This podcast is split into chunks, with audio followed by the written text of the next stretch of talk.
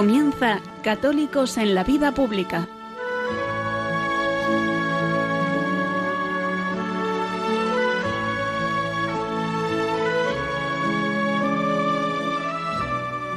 Un espacio dirigido en Radio María por Luis Zayas.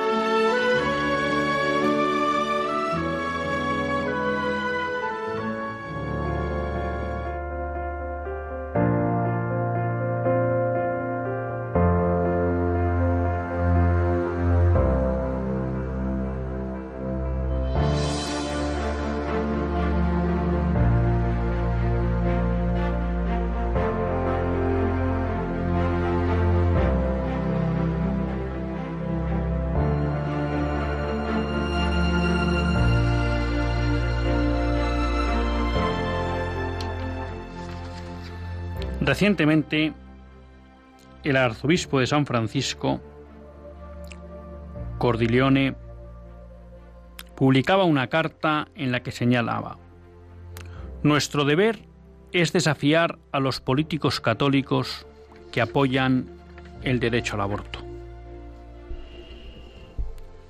Él decía, el aborto es el desafío a los derechos humanos más apremiante de nuestro tiempo. ¿Podemos los pastores hablar en voz baja cuando la sangre de 60 millones de niños americanos inocentes clama por justicia? Cuando sus madres están condenadas al silencio, sufriendo en secreto las heridas de la cultura de la elección, entre comillas. Sí, tenemos que hablar con la misma fuerza de estas madres y de nuestras obligaciones de ofrecer nuevas y generosas opciones a las mujeres que se enfrentan a graves dificultades en su embarazo. Y Texas lo está haciendo bien. Concluye en su carta, no se puede ser un buen católico y apoyar la expansión de un derecho a matar a seres humanos inocentes. La respuesta a los embarazos con dificultades no es la violencia, sino el amor, tanto para la madre como para el hijo. Palabras fuertes que Monseñor Cordilione las hace explicando por qué él entiende que el episcopado estadounidense hace bien en plantar cara a aquellos políticos que se dicen católicos y que apuestan por la incultura de la muerte. Aquellos políticos que se dicen católicos y se escandalizan porque en estados como Texas aparezcan leyes que protegen al niño y a la madre. Y en el fondo nos dice a los católicos que la cuestión del aborto no puede ser algo que se olvide. Y esto tiene una aplicación concreta en España hoy. Mañana se va a tomar en consideración en el Congreso de los Diputados la propuesta para introducir en el Código Penal el delito de hostigar o coartar la libertad de las mujeres, promoviendo, favoreciendo o participando en concentraciones en las proximidades de lugares habilitados para interrumpir embarazos, causando un menoscabo en la libertad o intimidad. Sí, mañana se toma en consideración el intento de limitar hasta el extremo la libertad de aquellos que defienden la vida para apoyar a los bebés en el seno materno y a sus madres. Mañana puede ser el primer paso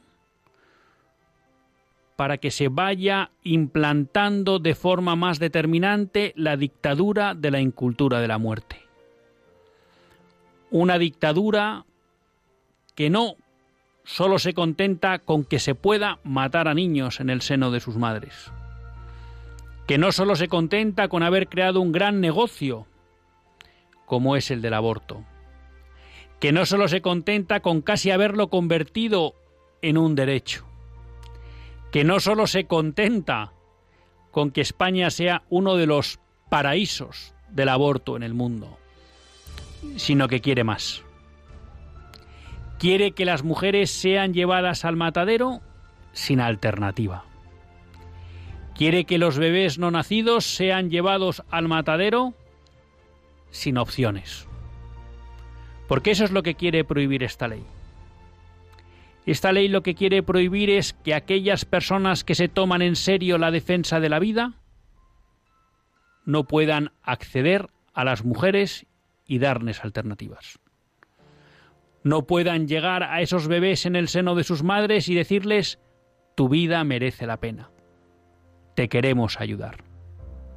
Y todo esto saltándose cualquier respeto a la libertad ideológica, a la libertad religiosa, pero sobre todo a la verdad y a la defensa de la verdad que debería proteger nuestro ordenamiento jurídico.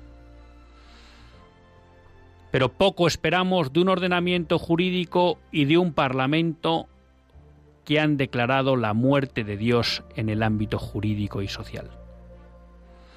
Por eso, mañana puede ser el primer paso para la implantación del totalitarismo de la muerte, pero también es para nosotros una oportunidad para dar un paso al frente e intentar mostrar a esos parlamentarios que la sociedad no quiere la muerte, que la sociedad española está por la vida. Y para eso, pues es necesario que nos movilicemos. Desde luego, con la oración. Pero yo creo que Monseñor Cordileone en su carta es bastante claro. No basta solo con rezar. Hay que actuar. Hay que desenmascarar el discurso de la incultura de la muerte. Hay que desenmascarar a aquellos que promueven desde el ámbito social, político, la incultura de la muerte. Hay que desenmascarar a aquellos que dicen que trabajan por la vida, pero en sus ámbitos, sobre todo el político, no hacen nada por proteger la vida. Hay que desenmascarar, sí, a todos aquellos que callan cobardemente ante el drama del aborto. Pero también nos tenemos que mirar a nosotros y ver si, como dice Monseñor Corleone, Cordileone, consideramos que el gran desafío hoy de nuestra nación es el aborto. Si la gran tragedia de los derechos humanos hoy en España es el aborto. Porque si eso no nos interpela, es que no hacemos un análisis correcto de la situación. Si el principal derecho, si la vida más inocente no está protegida y no nos preocupa y no nos llama a movilizarnos, es que estamos errados. Es que no tenemos puestos los ojos en lo que de verdad importa en este mundo. Por eso creo que la llamada de Monseñor Cordileone a sus hermanos obispos a desafiar a los políticos que apoyan el derecho al aborto la podemos hacer nuestra. La nuestra tiene que ser una llamada a desafiar esta cultura totalitaria de la muerte y a dar los pasos necesarios para verla derribada. Pasos que pasan desde luego por estar cerca de esas mujeres en riesgo de aborto. Paso que eh, pasos que pasan desde luego por impresionar a esos partidos que dicen que defienden la vida y que no hacen nada. Y pasos que seguro pasan por ver si mañana se mueve algún tipo de concentración que haga conocer a nuestros parlamentarios que los españoles queremos que se proteja la vida, que no queremos que se persiga ni se criminalice a aquellos que apuestan por las mujeres y por la vida de sus bebés.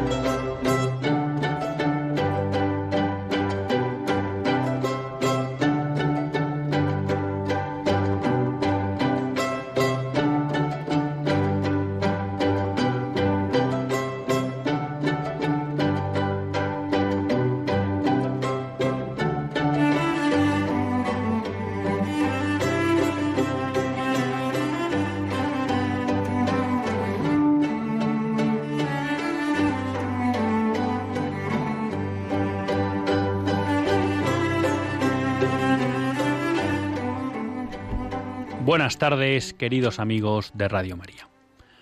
Un lunes más volvemos fieles a la cita con todos ustedes en los estudios centrales de Radio María. Un lunes más para hacer este programa, Católicos en la Vida Pública. Un programa que, como todos ustedes saben, quiere ser una reflexión pausada sobre la actualidad nacional e internacional. Una reflexión que hacemos siempre desde la óptica del magisterio de la Iglesia y su doctrina social.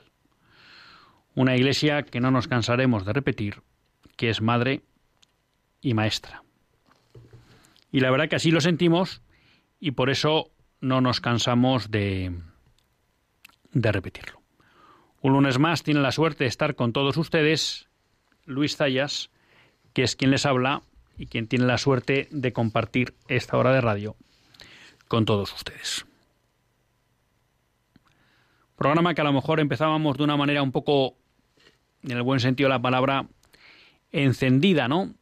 Y ese ardor, pues venía provocado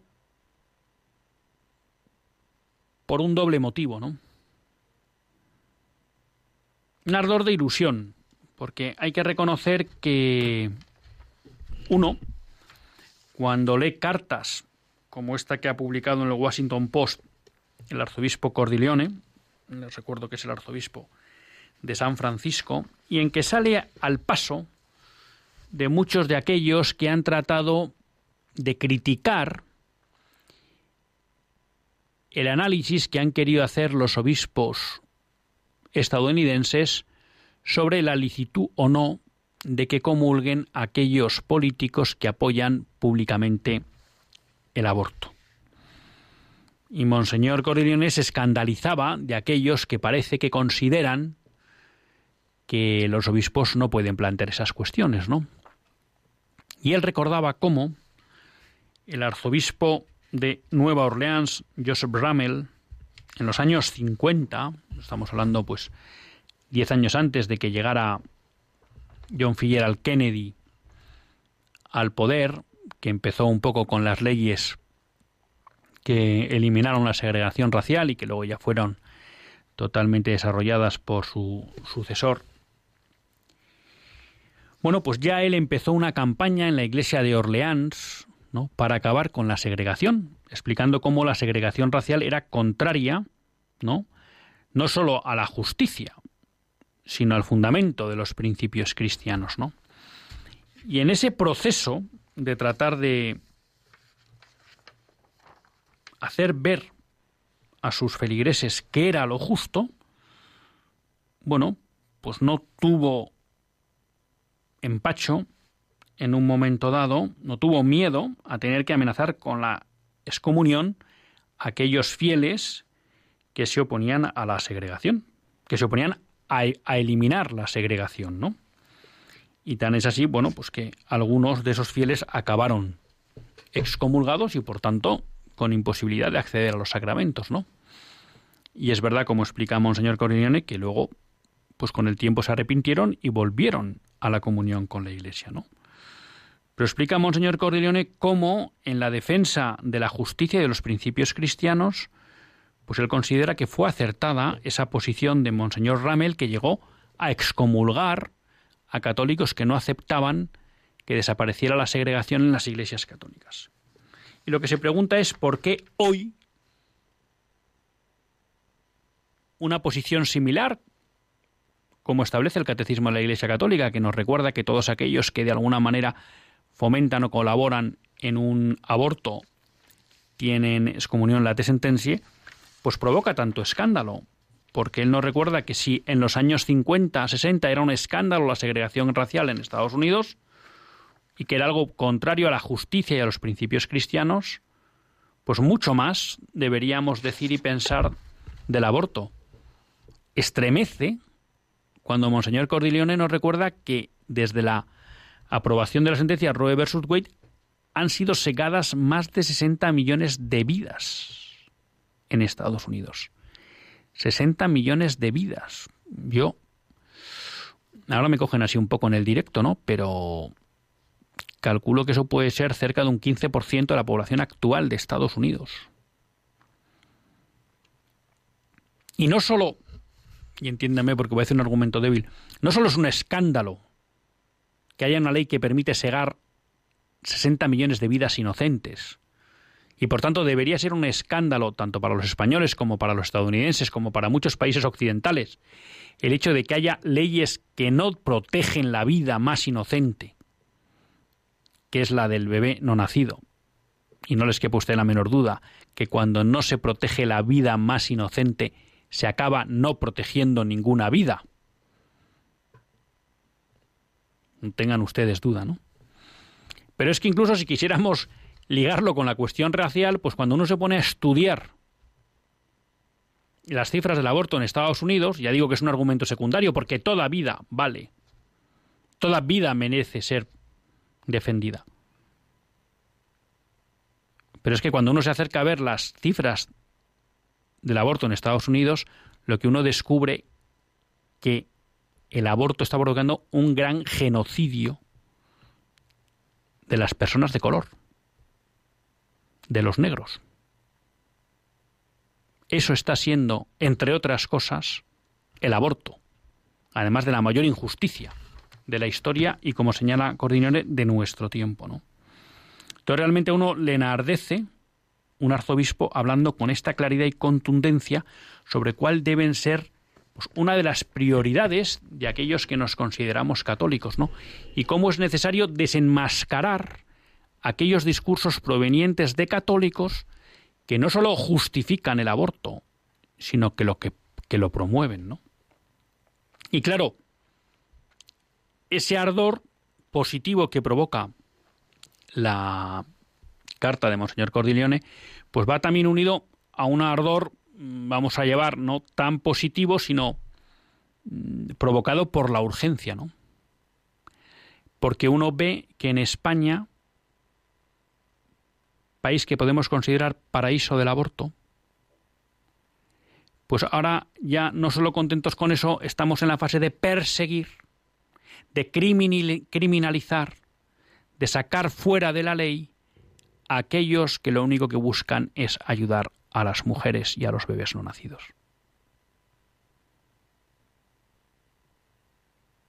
Lo cual es un gran escándalo. No solo porque es injusto desde el punto de vista moral, y desde el punto de vista legal, sino porque además esas personas son las únicas que se acuerdan de las mujeres en riesgo de aborto y de los bebés no nacidos antes y después de entrar en las clínicas. Perdón, en los abortorios. Porque si algo está demostrado para cualquiera que conozca mínimamente el mundo de la muerte, que es el aborto, desprecia a las mujeres antes y después del aborto. Esas mujeres salen de los abortorios hundidas y sobre todo abandonadas. Y aquellos que les dijeron que iban a conseguir la libertad y la felicidad no les volverán a dirigir la palabra. y las abandonan. Mientras que esos que están en las puertas de los abortorios y en otros muchos lugares, ofreciéndonos alternativas antes de entrar al abortorio, también están ahí para acogerlas y ayudarles a aliviar ese dolor tremendo que produce el aborto. Porque nadie que haya tratado con una mujer que ha abortado no detecta que hay un dolor, un profundo dolor. Y que la experiencia demuestra que solo Cristo sana. Y por eso ahí están proyectos como el proyecto Raquel de la Iglesia Católica, que ayuda a muchas mujeres a sanar esas heridas que el aborto les ha dejado y que por supuesto los promotores del aborto nunca se preocuparán por ellas ni les ayudarán a sanarlas. Entonces ahí también pues hay un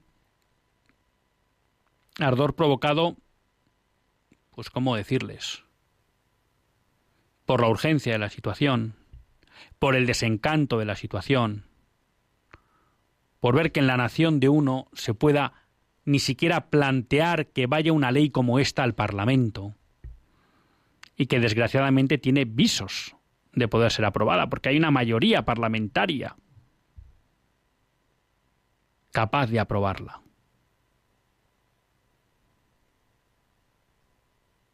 Y la pregunta pues, que uno se hace es ¿qué vamos a hacer para parar eso? Desde luego rezar, desde luego eh, penitencia. Pero hay que movilizarse, hay que estar cerca de esos movimientos pro vida, hay que darles apoyos, hay que hacer llegar a los parlamentarios y a los políticos que es una indignidad que discutan estas cuestiones y ni siquiera que se atrevan a plantearlas, ¿no? Pues yo creo que hay también una, una llamada a, la movilización, a la movilización.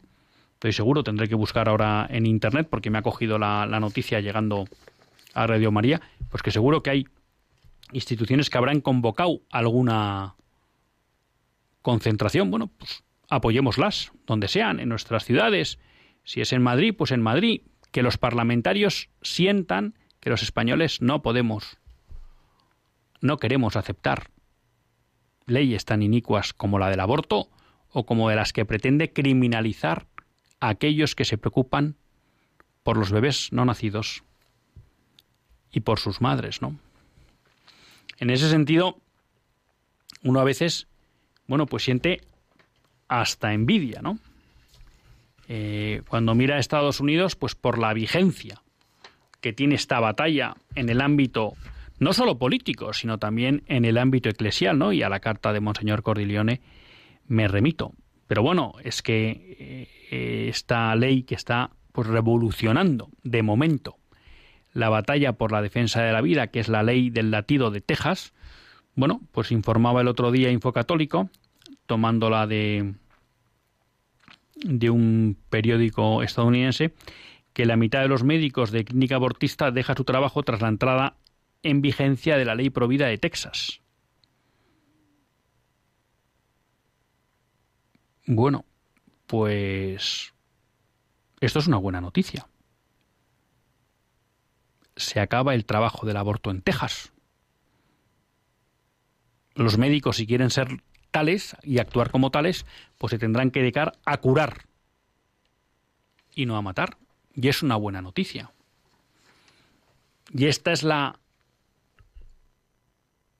acción legislativa que de alguna manera está revolviendo al mundo de la cultura de la muerte, ¿no? Y entonces otro escándalo que se produce, porque ya conocemos de sobra el de el denominado católico presidente Joe Biden, ¿no? Bueno, pues que él se declara católico, pero que ha dicho no solo que quiere abolir la ley de Texas, sino que tramita o tiene en la cabeza la posibilidad de un proyecto que obligue o que permita abortar hasta el noveno mes en todo Estados Unidos. Pero es que ahora ya saben que había un político católico también, el gobernador del estado de Nueva York, Cuomo, también se declaraba católico, bueno, pues eh, aprobó la ley más amplia que existe de aborto, permitiendo abortar hasta el día último o previo al parto hasta los nueve meses. Y la aprobación de esa ley fue acogido con aplausos por parte del Congreso de Nueva York, del Estado de Nueva York. Pero es que ahora la sustituta de Cuomo, que ha tenido que eh, dimitir por bueno, pues unas presuntas acusaciones de, de acoso sexual o demás con colaboradoras suyas, que también se declara católica, pues ahora quiere hacer una campaña para ayudar a las mujeres de Texas a abortar en Nueva York, ya que con la ley del latido pues va a ser prácticamente imposible en Texas. Claro, como señala Monseñor Cordinone, que haya políticos católicos que no solo defiendan el aborto, que es pecado, que es inmoral, que es injusto, sino que lo promuevan y que ayuden a otros a cometer pecado, inmoralidad, injusticia, clama al cielo.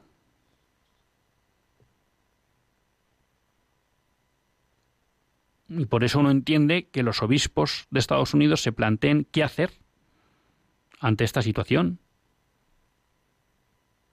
Y que se planteen si no sería conveniente prohibir la comunión a todos aquellos políticos que públicamente apoyan el aborto. Os parece bastante de sentido común, como señalamos, señor Corrilione. Pero la pregunta que nos llega a nosotros es si nosotros realmente también hacemos nuestro este drama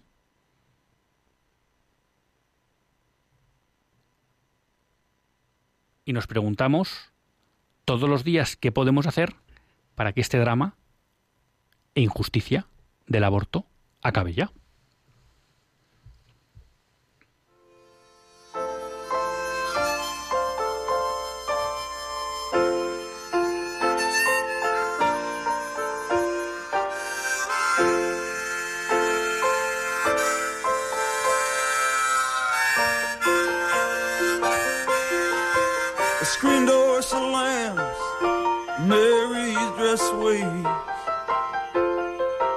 Like a vision, she dances across the porch as the radio plays.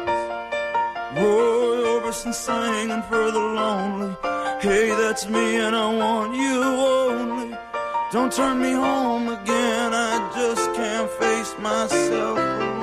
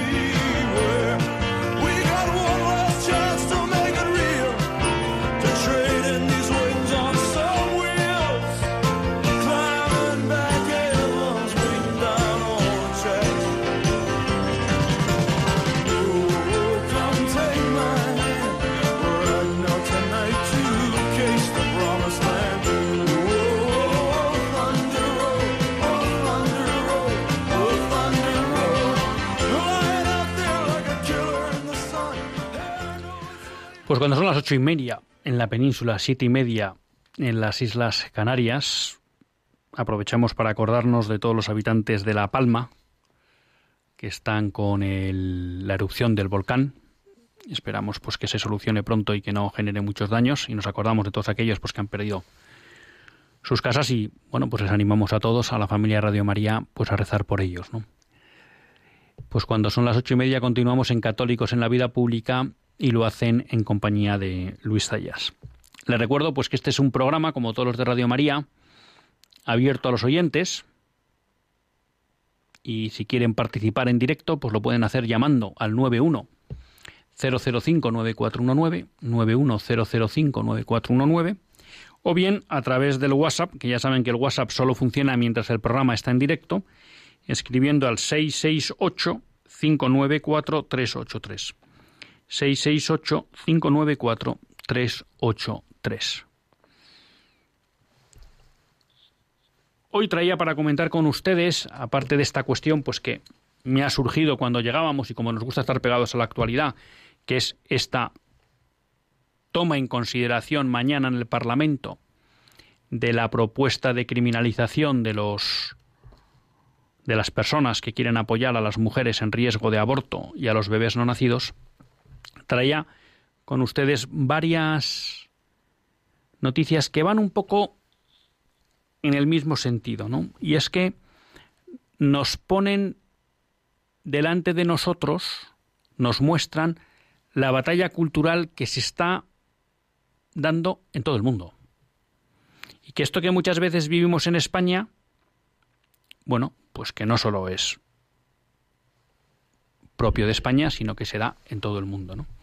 Voy a empezar por una muy positiva, y es que el presidente de El Salvador, Nayib Bukele, ha declarado que en ningún caso la reforma de la Constitución que está promoviendo va a suponer ningún cambio en materia de defensa de la vida o del matrimonio. Es decir, ha negado que vaya a aprobar ni la posibilidad del aborto, ni la posibilidad de la eutanasia, ni la posibilidad de, la equiparación de las uniones homosexuales al matrimonio. Y lo ha dejado muy claro.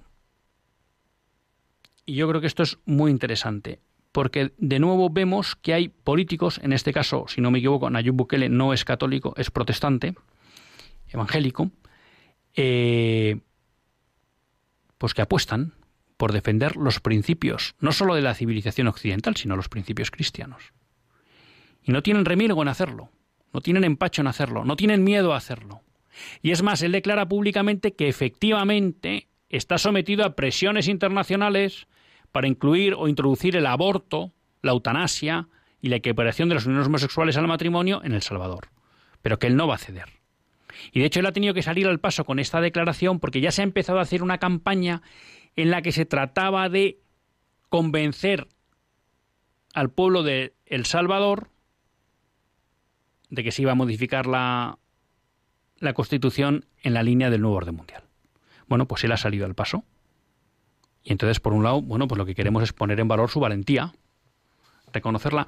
Y una vez más, traemos estos ejemplos porque demuestran que si se quiere, se puede. ¿Cuántas conversaciones escuchamos en España a políticos? O simplemente en el salón de nuestra casa, hablando con amigos. No, bueno, no, es que esto no se puede llevar a la política. No, claro, es que si hacen esto, no. Bueno, pues resulta que en Estados Unidos vemos que hay políticos que lo hacen. Vemos que en El Salvador hay un presidente que lo hace. Y es una nación pequeña. ¿eh? Y se atreve a enfrentarse al nuevo orden mundial. Vemos que hay naciones como Hungría, como Polonia, que no tienen empacho ni miedo a enfrentarse a las consignas del nuevo orden mundial. Entonces yo creo que estos ejemplos nos deben ayudar a un poco a esto que nos interpelaba Monseñor Cordileone, y es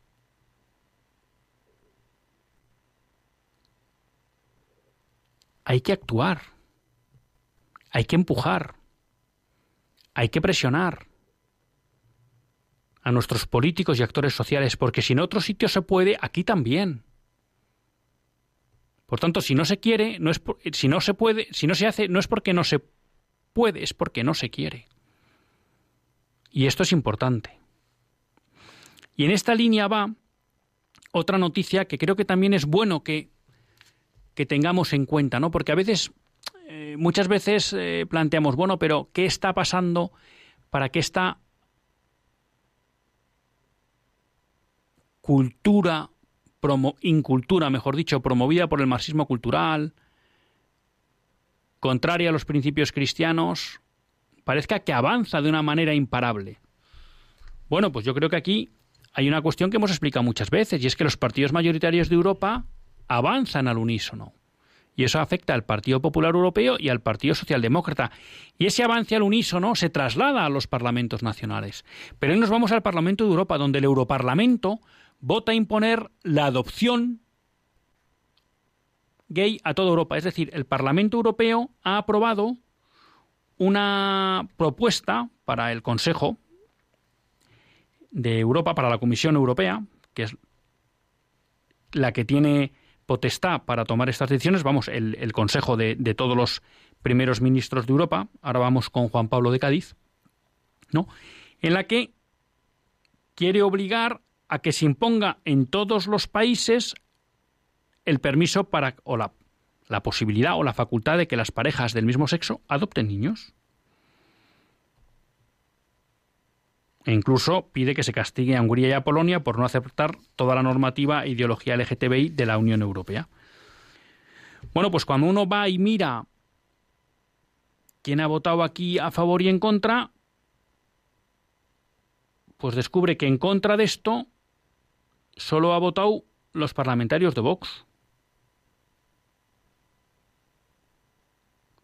que los eurodiputados del Partido Popular se abstuvieron y que el resto de diputados españoles, de ciudadanos, nacionalistas, Partido Socialista o, o Podemos votaron a favor de esta propuesta.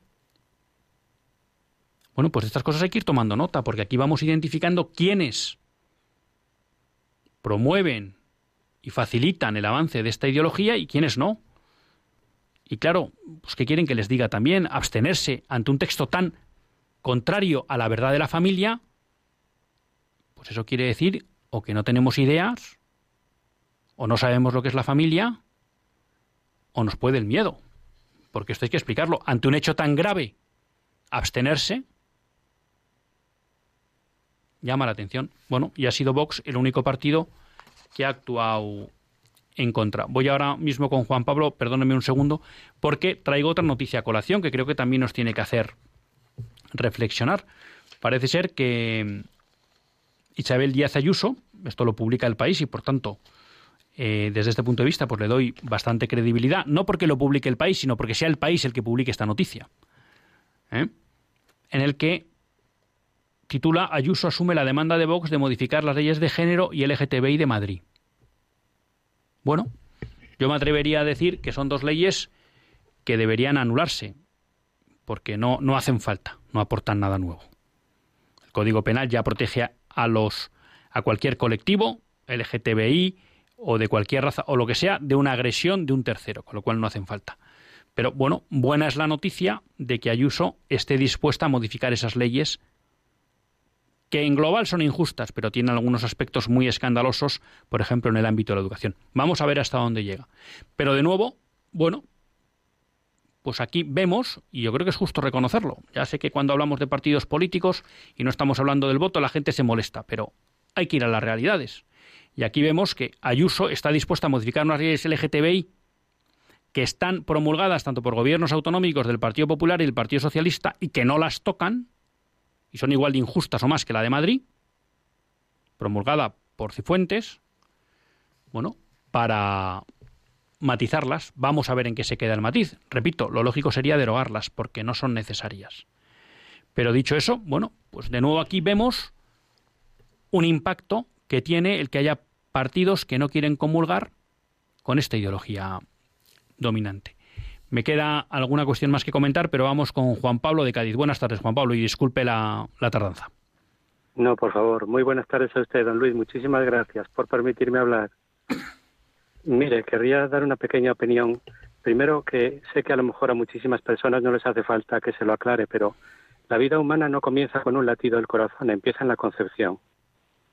Esto creo que cualquier manual de medicina, aunque yo sea un profano porque yo soy licenciado en Derecho, pero creo que cualquier manual de medicina dice que la vida humana comienza en la concepción, no comienza con un latido. A las dos o tres semanas, en dos o tres semanas de, la concepción, el, ser humano posee unos órganos. A lo mejor el corazón ya incluso primera semana o semana y media, no lo sé exactamente, pero el ser humano existe antes, existe en la concepción y ya tiene un código genético propio. Si no se interrumpe esa evolución, llega a ser un ser humano como lo somos nosotros. Nosotros también hemos sido un conjunto de células, como algunos lo llaman. Si nos hubieran interrumpido ese conjunto de células seguir adelante, no seríamos lo que somos. Pero la vida humana comienza en la concepción, no con un latido de corazón.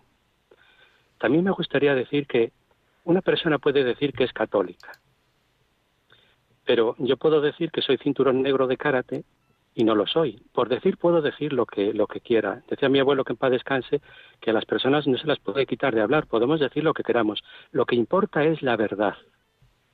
Si usted me va a dar su opinión, mm, yo puedo decir, mire, me queda escuchar su opinión o me voy a dar una vuelta y ya cuando me apetezca vuelvo a escuchar su opinión. Pero por favor, dígame la verdad. ¿Es verdad que yo si cometo un aborto, cometo un pecado mortal, que acabo con la gracia santificante que puede existir en mí? La gracia santificante es una cualidad sobrenatural que nos da una participación física y formal de la naturaleza misma de Dios. Por eso somos hijos adoptivos de Dios. Si matamos a Dios en nosotros, si estamos sin la gracia santificante por un pecado mortal, no podemos decir, no ya que somos católicos, sino que somos hijos adoptivos de Dios. Creo que esto cualquier sacerdote con una formación mínima lo puede decir, por supuesto, y lo dirá. Y cualquier tratado de teología es una información básica de teología. La, gracia santificante nos da esa participación física, formal, real, es una participación, sí, de la naturaleza divina, pero nos hace hijos de Dios. Entonces, si yo propago el aborto, o digo que puedo matar a un niño, o digo que puedo casarme con otro hombre siendo hombre, estoy contradiciendo el Evangelio. Entonces, mm, ojalá nunca veamos el Evangelio como una intransigencia. Es la palabra de nuestro Señor y Dios Jesucristo, solo podemos salvarnos por medio de Él. Él no nos va a engañar, no puede ni quiere engañarnos. Si ha dicho que es un hombre y una mujer, es un hombre y una mujer. Por lo tanto, que nos aclaren a lo mejor mm, esto, yo sé que no soy quien para decirlo, por favor, pero los católicos necesitamos conocer mejor la doctrina y necesitamos una formación doctrinal y que nos digan la verdad, la que se nos ha transmitido por la Santa Madre Iglesia desde hace miles de años. Eso creo que es importante. Es la opinión que quería darle, don Luis, y muchísimas gracias. Pues muchas gracias, Juan Pablo. Eh, bueno, digamos que ha tratado tres cuestiones que me parecen eh, claves y que además pues las ha tratado brillantemente, ¿no? Eh, un primer punto que sí, me parece muy interesante el recordatorio que hace que, por supuesto, la vida comienza en el momento de la concepción. A partir de ahí surge un ser individual con un patrimonio genético propio, distinto del padre y de la madre. Totalmente de acuerdo. Eh, nosotros cuando hablamos de la ley del latido de Texas, bueno, es un subterfugio que han tenido que buscar los legisladores que querían defender la vida para, ante una sentencia injusta, Roe versus Wade, que obliga a que el aborto sea posible en todo Estados Unidos, bueno, han buscado la manera de encontrar, sin decir que no al aborto, entre comillas, pues cómo regularlo de tal manera que prácticamente de hecho no es posible, ¿no? Y es la cuestión del latido. No porque en el momento del latido empiece la vida, porque efectivamente comienza con la concepción, sino porque bueno, han encontrado ese esquema jurídico que puede permitir, bueno, que prácticamente elimina cualquier tipo de aborto quirúrgico. Es verdad que siempre tendremos el, aborto de las píldoras del día después y demás, que como saben ustedes, pues eh, pueden ser abortivas, ¿no? Pero muy, muy, muy bien recalcada la matización, la, la vida empieza con la concepción. Decir lo que se quiera, efectivamente cada uno puede decir lo que se quiera, pero aquí yo sí quería apuntar lo que usted ha explicado, me ha parecido perfecto, pero de ahí yo entiendo eh, la preocupación de Monseñor Cordileone cuando hay sobre todo en el ámbito político o en el ámbito social, personas que se declaran católicas y, de, y realizan expresiones totalmente, manifestaciones totalmente contrarias a la verdad católica y a la verdad eh, de la realidad y al sentido común. Entonces, es bueno que haya personas autorizadas que les desautoricen para evitar el escándalo, ¿no? Porque una cosa que se nos ha olvidado a, a la gran mayoría de los cristianos, y creo que en muchos casos también, aparte de la iglesia jerárquica, es que hay que proteger a los débiles. Y los débiles somos aquellos que muchas veces confundidos por opiniones o por declaraciones de aquellos que se hacen llamar católicos, nos pueden hacer creer lo que es falso. Entonces, por eso creo que es muy buena esta llamada de Monseñor Cordiñone a decir, oiga, tenemos que desenmascarar a aquellos que hacen discursos contrarios a la fe bajo el nombre de católicos. Y en el último punto no puedo estar más de acuerdo. La formación. Si mi mujer estuviera aquí le hubiera aplaudido con las orejas. Es necesario que nos formemos, por supuesto. Siempre ha sido necesario para poder vivir más plenamente la fe. Bueno, pues hoy todavía más con toda esta batalla cultural en la que estamos inmersos. Voy ahora un segundo con Antonio de Córdoba, pero Antonia de Córdoba sí, pero antes quiero contestar a José Carlos Soto, me hace dos preguntas, ¿no? Una dice, bueno, el Papa Francisco dice que viene a España, pero no viene. Bueno, el otro día, pues miren, en la en la entrevista a la COPE, pues él explicó que su opción en, Europa había sido visitar países pequeños, ¿no? Y que es posible, porque le preguntaron, ¿no? Si vendría al año jacobeo, ahora que se, se, se celebra, bueno, pues un centenario y demás, pero dijo, ven, pero no iré a visitar España, iré a ese acto, ¿no? Un poco como decía, pues he ido a Hungría, pues porque hay un congreso eucarístico, pero he ido a Hungría a esa visita, no a una visita al país, ¿no?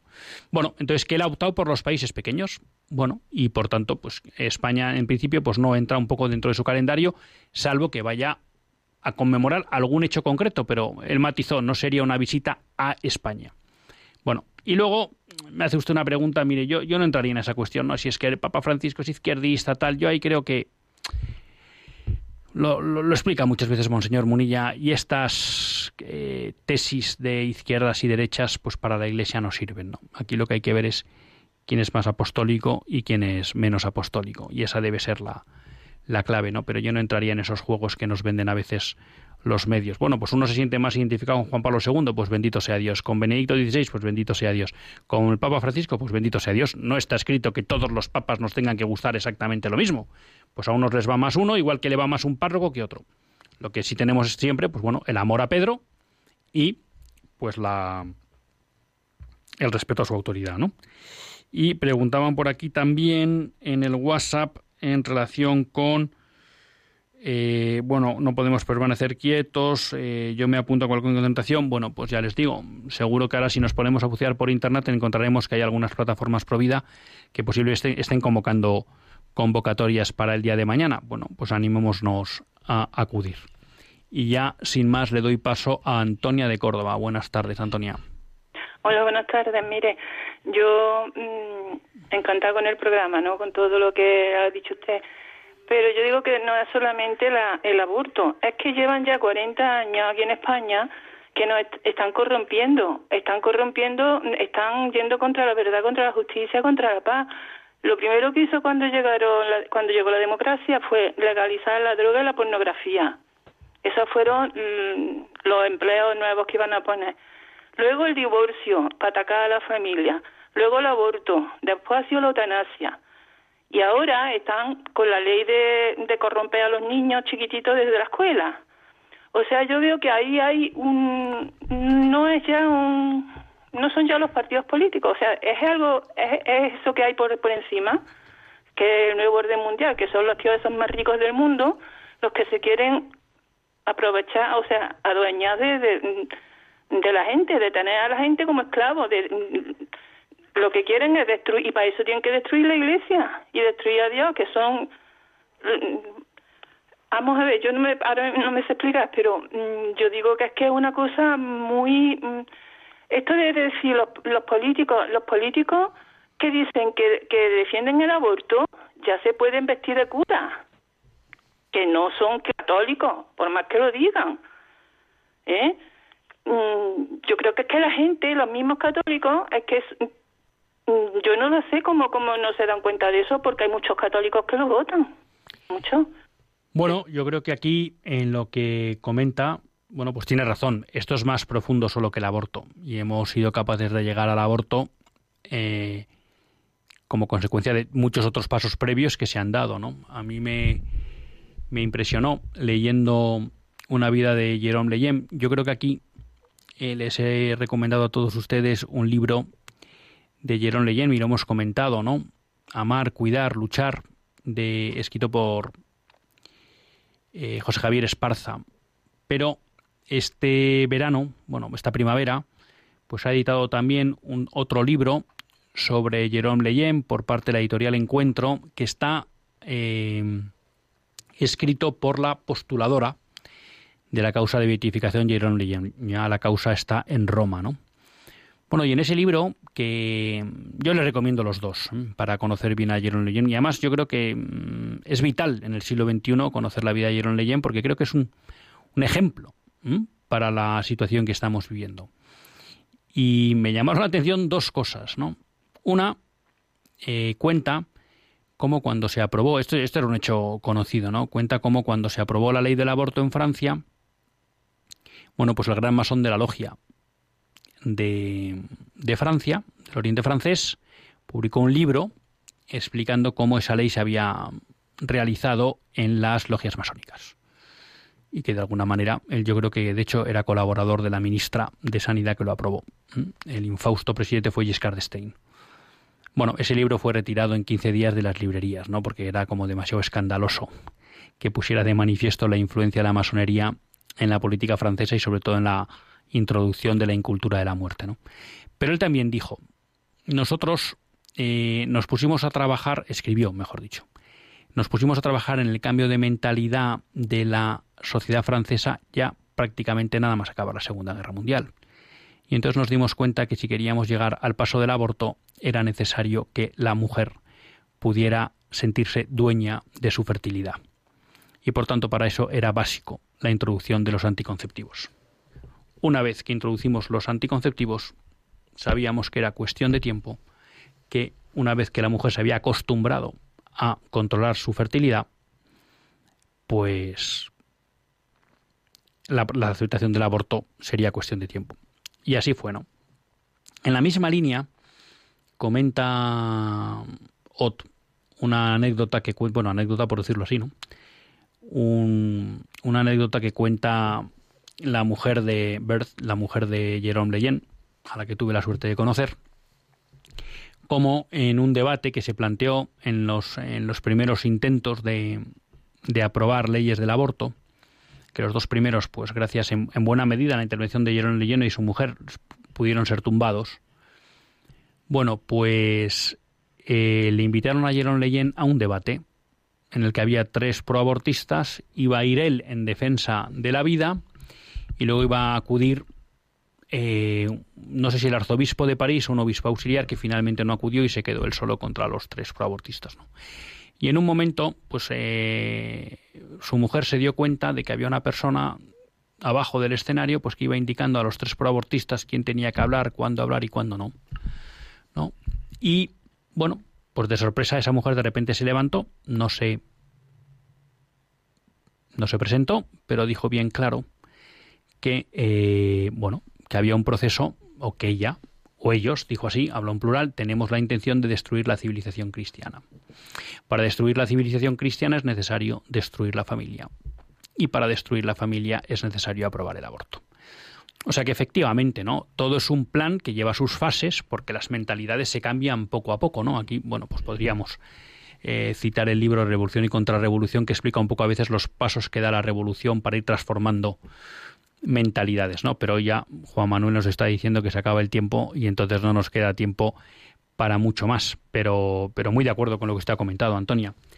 Nos queda tiempo simplemente para dos cosas. Recordarles que mañana, mañana, ¿eh? se plantea en el mm, Parlamento de los Diputados una cuestión ignominiosa, que es la posibilidad de criminalizar a aquellos que quieren ayudar a las mujeres y a los bebés no nacidos delante de los abortorios y por tanto, pues intentemos hacer algo, veamos si alguien moviliza, convoca y acudamos, por supuesto, además de rezar y hacer penitencia. Y luego dos, el miércoles empieza la campaña de 40 días por la vida, que además este año se va a celebrar en varias ciudades de España, así que recuerde memoria Pamplona, Madrid, Puerto de Santa María, y hay algunas más que ahora no me acuerdo de memoria. ¿eh? pero eran unas ocho o nueve ciudades en España. Pues anímense también a participar en esas ciudades si viven ahí y si no, pues a unirse a esas campañas desde sus propias ciudades. Hasta el próximo lunes, si Dios quiere. Que Dios les bendiga.